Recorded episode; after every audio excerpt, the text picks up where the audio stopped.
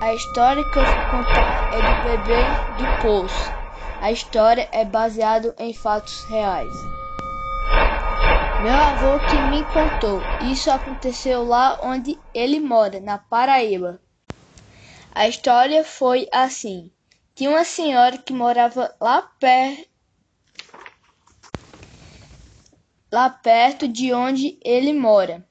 E ela tinha uma filha que era muito querida por ela e que não queria que ela namorasse. E sua filha escondida de sua mãe, além de namorar, engravidou, que escondeu essa gravidez durante os nove meses.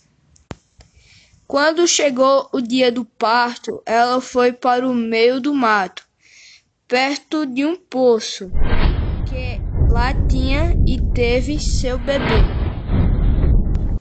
E em vez de cuidar do bebê e mostrar para sua mãe, jogou o bebê dentro do poço. Ele falou que esse local ficou mal assombrado e que todas as pessoas que por lá passavam escutavam o choro do bebê. Esse choro do bebê era tão alto e triste que as pessoas saíram correndo de tanto medo. Falou que teve um dia que passou lá e escutou o choro do bebê. E ela saiu correndo sem parar. Meu avô falou que acharam o bebê morto e cheio de sapo por cima dele. E que a menina, anos depois, casou e engravidou. E que seu bebê tinha o rosto parecido de um sapo.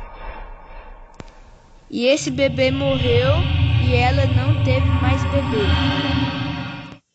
Já passei por perto de um poço com meus pais e meu avô, mas não escutei nada. Só sei que o lugar é mal, é muito sinistro.